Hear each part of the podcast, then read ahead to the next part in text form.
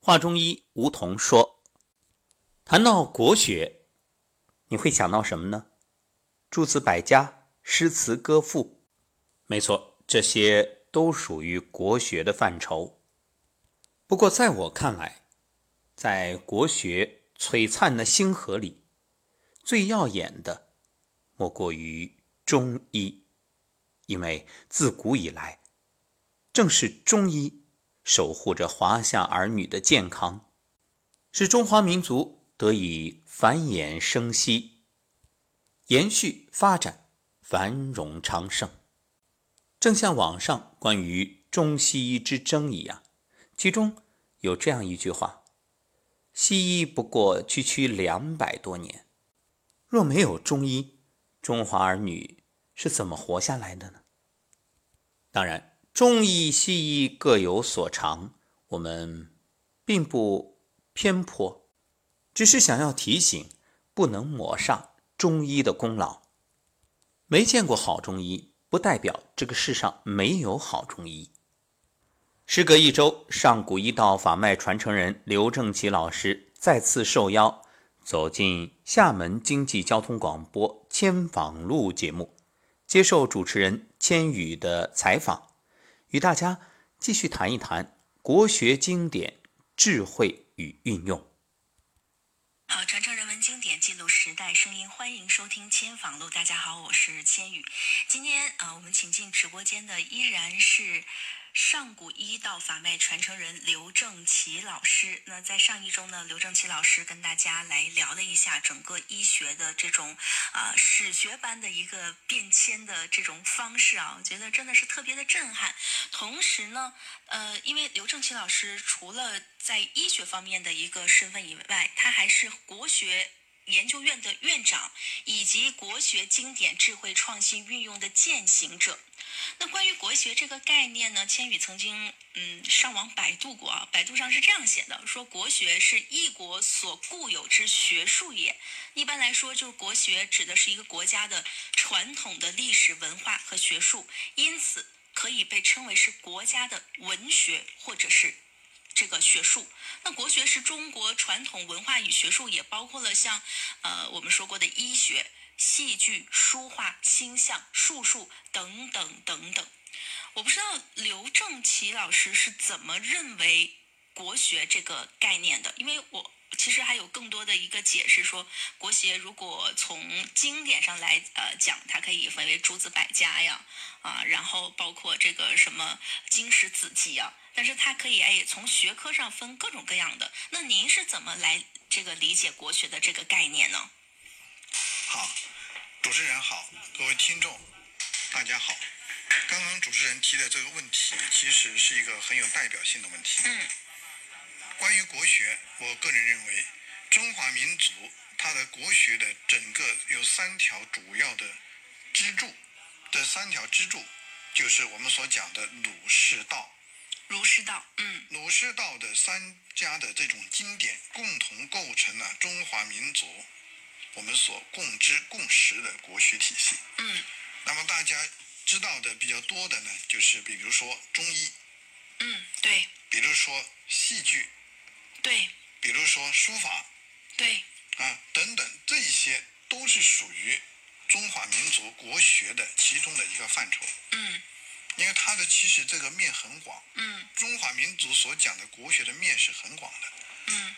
那我们刚刚所讲到的关于经典方面，那么经典方面，中华民族国学的经典最有代表性的就是早期的《易经》、嗯， 《黄帝内经》、嗯和《道德经》，乃至古圣先贤所留下的诸多的经典，比如说《论语》，它都属于国学的经典之一。嗯。那就是啊、呃，对，就是在经典，我觉得大家可能对这个没有什么呃意意意义啊，因为这个从小我们上学就一直学这些，学到家，学到大，而且呢，但是大家可能呃以前都是在背。但是后来发现这些经典里的很多言论也影响了我们人的一生。比如说，像《道德经》里边有很多，以前我觉得《道德经》里边我我我根本没看过《道德经》，但是后来我发现我不小心说出的很多话，包括呃影响你生活中的很多，不管是成语啊，还是一些名人名言，其实是援引于《道德经》的。是的，我嗯们很多的成语都是源于《道德经》或者嗯其他经典。嗯，比如说，我我我我记得我上周跟刘正奇老师聊完以后，我就想起了《道德经》里边一句话，叫做这个，哎，叫什么“众妙之妙，奇妙之啊，众妙之”，门对，就是就就您对医学这个理解，就马上让我想起这句话来了啊。，您嗯，所提的是叫玄之又玄，玄对众妙之众门，妙之门，对对这就对是源于《道德经》开篇。嗯嗯。但是为什么好多人啊，就包括我们的很多祖先都在解读《道德经》，可是没有一个好像是说，呃，认为他解读的就是最正确的这种这种这种解读呢？关于经典的解读，嗯我个人认为，嗯，供大家做一个参考。嗯，我们可以划分为不同的层面，就是不同的侧重点。嗯那么有一个群体，他的倾向就是站在学术的层面，专门研究《道德经》呐、黄帝内经》呐、易经》呐、他们是在纯学术的进行研究探讨，嗯，包括它的这一种学术的价值，嗯，经典它出自什么地方，什么时间，嗯呃，解决一些什么样的问题，它主要是在学术的层面，嗯这是一种。嗯这是一种解读。第二种呢，他们就是基本上是以文字的解读，以文字的它的字面、字义，包括它字的延伸的一种解读。嗯那么这一种也是一个群体，就是说没有好坏，没有对错，没有高低，只是它侧重点不同，他们的目的不一样。好，第三种，那么就是将这些经典里面的一些方法、一些智慧与我们现实当中，比如说人生、事业、家庭、工作、财富等进行关联，将里面的一些方法把它提取出来，用于指导我们实践活动。这是第三种。第四种，那么这前面说的三种是比较普遍存在的，嗯就是说大家看到的基本上是这三种比较多，嗯但是还有一种，那就是所有的经典，请大家一定要记住，它不仅仅是解决这些问题。真正的经典是要解决一个什么问题？我们的古人为什么被称之为古圣先贤？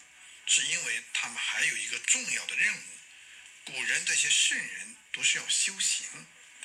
我们讲的这个修行，它是修心、修德、修他的思想境界。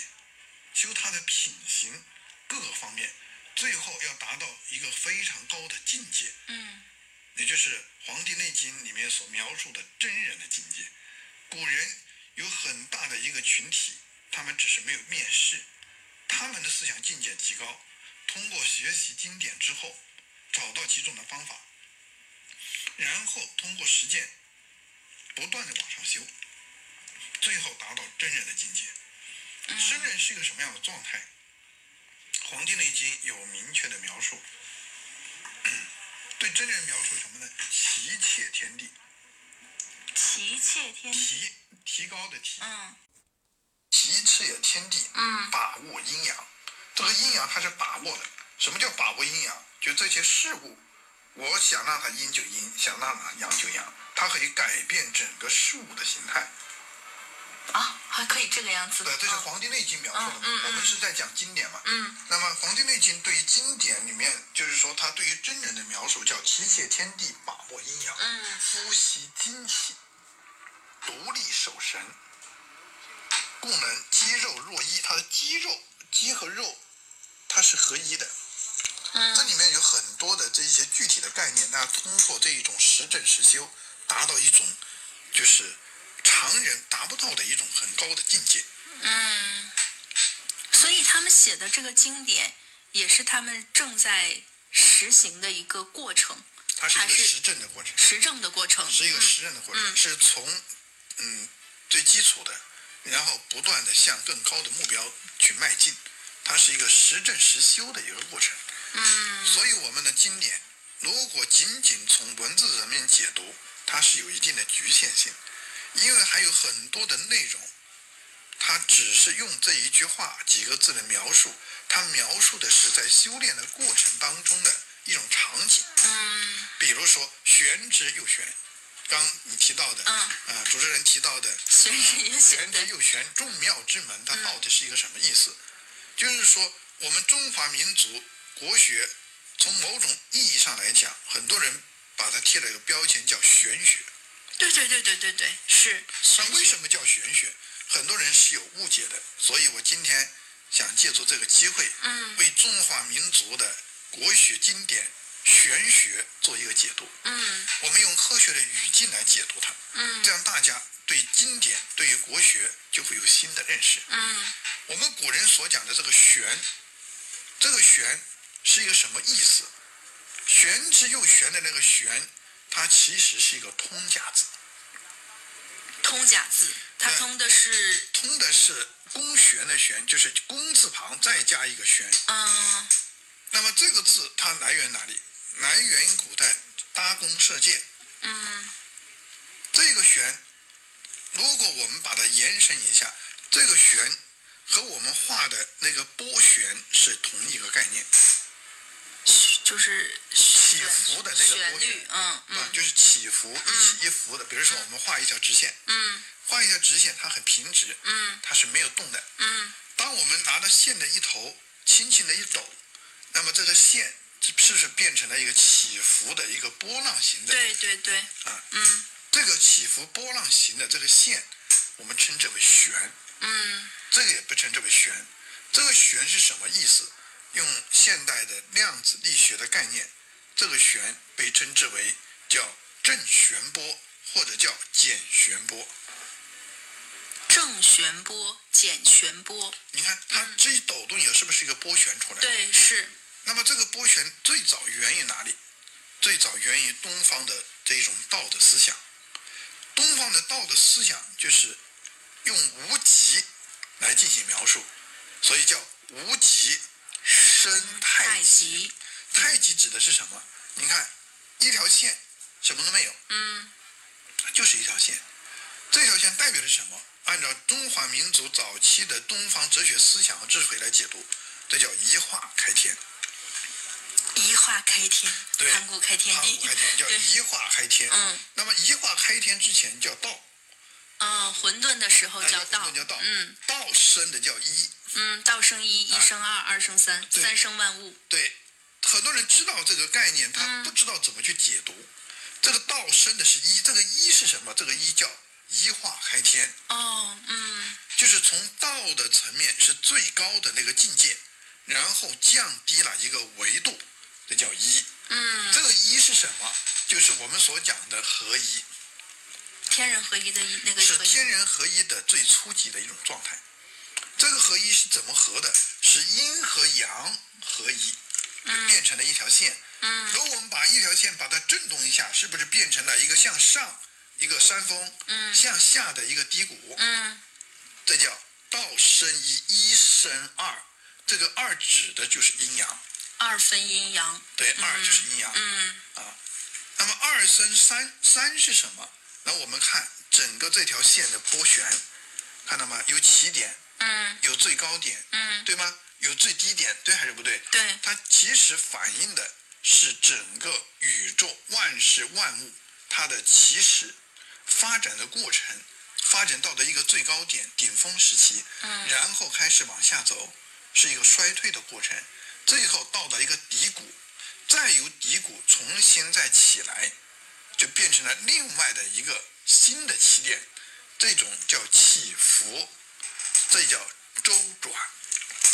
所以说，黄就是《黄帝内经》也好，《道德经》也好，特别是《道德经》所讲到的，嗯叫道生一，一生二，二指的是阴阳，嗯二生三，三指的是所有的事物，所有的事物，宇宙万事万物它发展的一发展个的规规律律，就是由初始阶段，有在高峰顶峰期，有衰退的阶段，最后有消亡的过程。那么整个这个过程完整结合起来，就是一个这么一个周转的周期。就是这个八卦是不这是个周期的太极应该啊，是，就是对，是的。如果你把一个拨弦，我们一组啊，就是嗯拱起的、落下的，你把它前后折叠起来，正好就是一个太极。嗯太极就是这样来的。好，我们继续讲。嗯那么道生一，二一生二，二生三，三生万物是什么概念？我们注意看，刚刚讲到的整个这个拨旋起来的这个幅度，太极分为叫少阳，起始这个点叫少阳，嗯那么逐渐往上走，走到最高点是不是太阳？嗯对还是不对？嗯那么走走到最高点，然后开始往下走，是不是叫少阴？嗯是不是少阴出来了？嗯走到最低的那点是不是太阴？嗯，是还是不是？对这就是叫叫两仪生四象。两仪就是阴阳，四哦，象指的是少阳、太太阳阳、少少阴阴、太太阴阴。好，中间还有一个过程，什么过程呢？我们来看，这个少阳，古人是用了太阳升起的一个过程。早上是不是一点点阳光？嗯我们称之为朝阳。嗯，然后随着时间的推移，那么太阳是不是逐渐升高？对，到中午正午的时候，是不是叫太阳最亮？嗯中间那个过程是不是太阳逐渐越来越光明的一个过程？对，所以简称阳明，阳明哦，这就是中医里面的叫阳明经的来历。嗯所以有少阳经，有阳明经，有太阳经。那么当太阳到了最高顶点，它是不是要向下衰？嗯衰一个退衰减的一个过对程，是，在这个过程当中，它由少阴逐渐向太阴过渡，中间又有一个过渡的阶段，那个阶段被称之为叫厥阴，厥阴那个厥就是厥厂字旁一个厥，哦，厥阴，嗯这就是中医的叫六经脉的来源。所以手足各有手三阳、手三阴、足三阳、足三阴阴，被称之为人体十二正经。所以说这些它都是根据这一种宇宙运行事物变化的过程和规律，把它演变出来的。所以说，道生一，一生二，二生三，三生万物。嗯那么这里面呢，还有第二种，就是第二个概念。第二个概念我们刚刚看到的是一条拨弦，对还是不对？嗯，如果我们反方向再加一条拨弦，加起来是不是一个横着的八字？对，那个八是什么？叫无穷大。就是这个是就是说四象生八卦的这个八是跟你说的无穷大是一样的吗？啊不是是一的样的道理吗不？是的，嗯来我们看这个，我们画的这一条拨弦是不是这样的？对，我是，们画第二条拨弦是不是这样的？对，这个是不是一个横着的一个八八字？对，这个八字是不是无穷大的意思？所以叫道生一，一生二，二为阴阳，嗯二生三，事物发展三个过程，三个阶段，嗯三生万物。嗯，那么所有的万事万物，它的都是变化的规律都是这样的一个无过程，限循环，无限的循环嗯所以叫三生万物。这就是我们所讲的《道德经》为什么称之为玄学，其实它就是研究宇宙万事万物整个振动波旋运动规律，所以叫玄学。它是研究波旋运动规律的一种学问，所以叫玄学。这个就很奇怪了啊。西方也在研究宇宙的这些东西，他们就可以叫科学，为什么我们叫玄学？是因为我们解读的比较玄妙吗？不是的，这是一个概念的问题。嗯，所谓科学，其实它的时间很短。就是西西方近代学是的才，对，嗯我们所讲的科学，大家有没有发现有一个非常普遍的现象？很多的所谓的科学的这一些论断，它其实是一个相对的概念。也就是说，一个新的科学论断的出现，在不久就会被一个更新的科学论断所取代。对是也。反过来说，那么被取代的那个科学的论断是对还是不对呢？那就说明它已经被取代了。嗯说明它是一个相对的认知，嗯它并不是绝对的。而中华民族国学经典所提到的很多的这些论断、这些规律，它是亘古不变的，这才是真正的 学问。我们讲的不是科学，我们讲的是真理。所以我们一开始研究的方向就是对的，我们研研究出来的这个就是真理。那西方呢，比如说什么从这个地球中心说、太阳中心说，他们是一点一点一点发现，发现出来他就马上公布，还不知道这个东西是不是对的。 对，这就是就是自然科学的一个普遍的现象，嗯嗯就是刚刚您所提到的，这是一个普遍现象，嗯就是我们所知道的、所了解到的，就是所谓的科学试验是一个什么概念？是我们的科学家对于某一个自然现象或者说某一个思想的论断，他首先用的是一个假设，就是设想这个东西是真的，嗯然后通过实践的方法反复去证明它。如果证明它是对的，我们就称它为科学的论断；如果证明它是不对的，我们就把它否定了。它是一个实验和探索的过程，并不是宇宙的真相。所以它跟临床医学是不是也有关系？比如说，都跟什么非得用小白鼠，它很可怜哦，用它试验于各种各样的东西，它成功了才能再用于人体。就是关于就是医学的这一种实证，现代医学的实证研究，为什么要用小白鼠？小白鼠呢，因为它有很多的这些从组织器官，包括它的细胞、基因的层面，与人类都很相像。有近似的地方，嗯但不是相像，只能说有近似。嗯第二呢，小白鼠它比较容易繁殖，它比较温和，它很适合用于做实验。但是问题在哪里？小白鼠不是人，就是在小白鼠身上试验出来的这种各种药物，对人体是有很大的差异的。所以说，在小白鼠身上试验成功，它必须要有志愿者，人类的志愿者对这些药物再进行安全和它的毒性的实验。嗯所以说，现代医学有很多值得我们推崇借鉴的地方，嗯嗯但也有很多的困惑。我是们啊、我们要一分为二去看这个问题。一直以来，对于玄学，很多人存在误解，总以为是捕风捉影、不可捉摸，甚至是不着边际、凭空臆测。通过刘正奇老师的解读，我们可以了解到，所谓的玄学，恰恰是一种规律，是本质，是道。这也提醒我们，对于生活当中那些未可知、不了解的事物，包括人，我们不能妄加评断。毕竟每个人的认知都有限，你不知不代表它不对。所以，正如现代科学所研究的，我们已知的物质不到百分之五，而那些未知的物质占到总物质的百分之九十五以上，也就是现在人们所称的暗物质。对于未知，我们应该保持的是一颗敬畏之心，并积极的去学习、探索、了解。那靠什么来学习呢？其实，祖先早就给我们留下了宝贵的工具，或者说是一种思维方式。那就是道的方式，道的概念。你看，三生万物，它可以无穷大、无穷的循环往复。因此，只要你掌握了其中的规律，一切啊非常简单。